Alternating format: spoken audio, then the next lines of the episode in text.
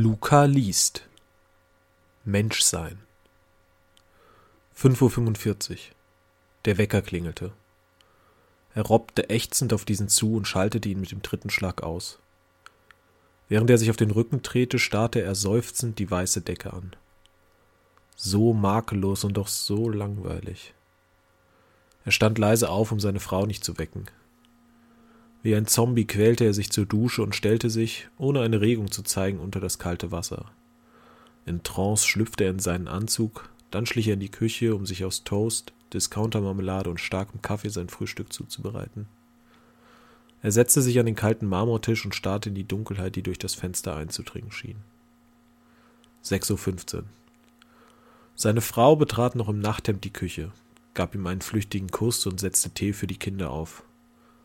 Wortlos hielt sie ihm die Zeitung hin, er nahm sie dankend an. Anschläge in Europa nehmen zu, Reiche werden reicher und immer mehr Stars ziehen sich aus, lauteten die Schlagzeilen. Er überflog die Texte, ohne jedoch etwas im Kopf zu behalten. Diesen kurzen Moment, in dem er Zeit hatte, genoss er. Er zog sich Schuhe an und schnappte sich schon den Autoschlüssel. 6.30 Uhr. Seine beiden Kinder schlurften auch in die Küche und gaben ihm einen Kuss. Er drehte sich um, verabschiedete sich und schloss die Tür hinter sich. Er öffnete die Garage, die dabei ein lautes Knarren von sich gab, was ihn daran erinnerte, den Handwerker anzurufen. Sein silberner BMW glänzte in der aufgehenden Sonne. Nachdem er tief in den weichen Lederpolstern versunken war, ließ er den Wagen an und den Motor dreimal aufheulen.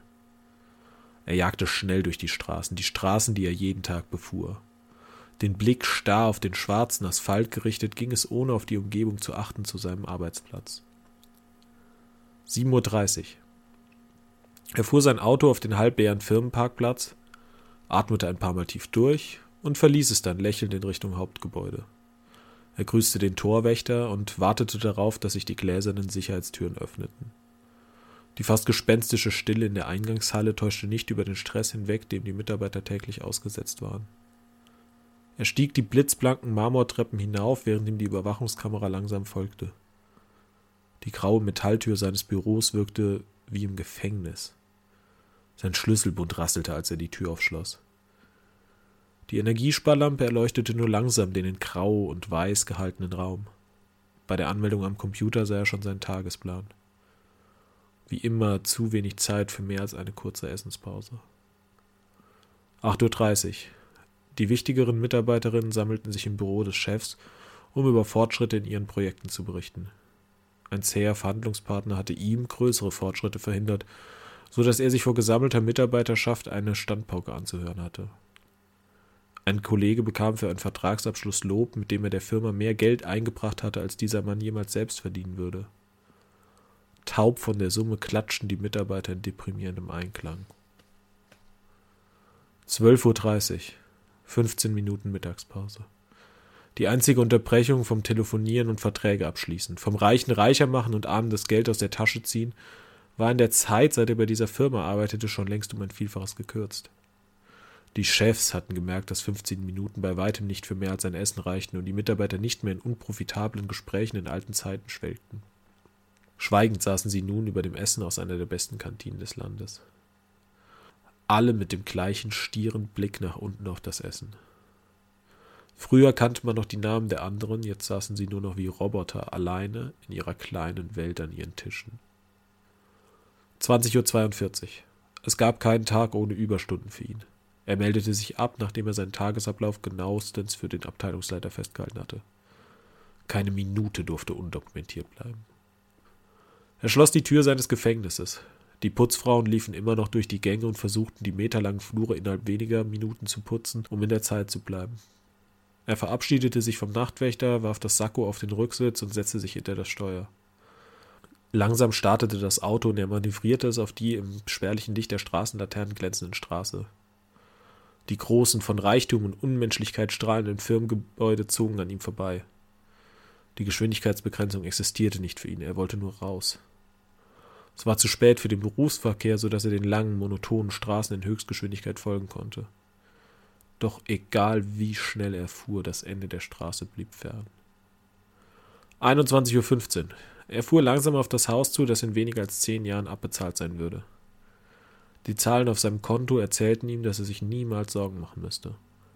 Zahlen, die sein Leben bestimmten. Er schloss die Tür auf und betrat leise den Flur.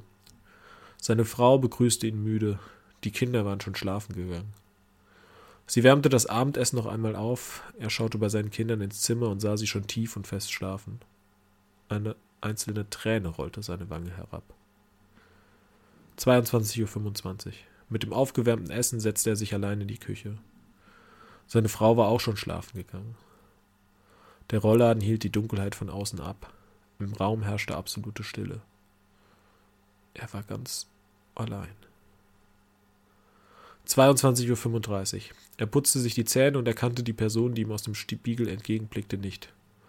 Nur Schatten zeigten, dass er einmal viel gelacht hatte. 22.40 Uhr. Betäubt in Körper und Kopf legte er sich neben seine Frau.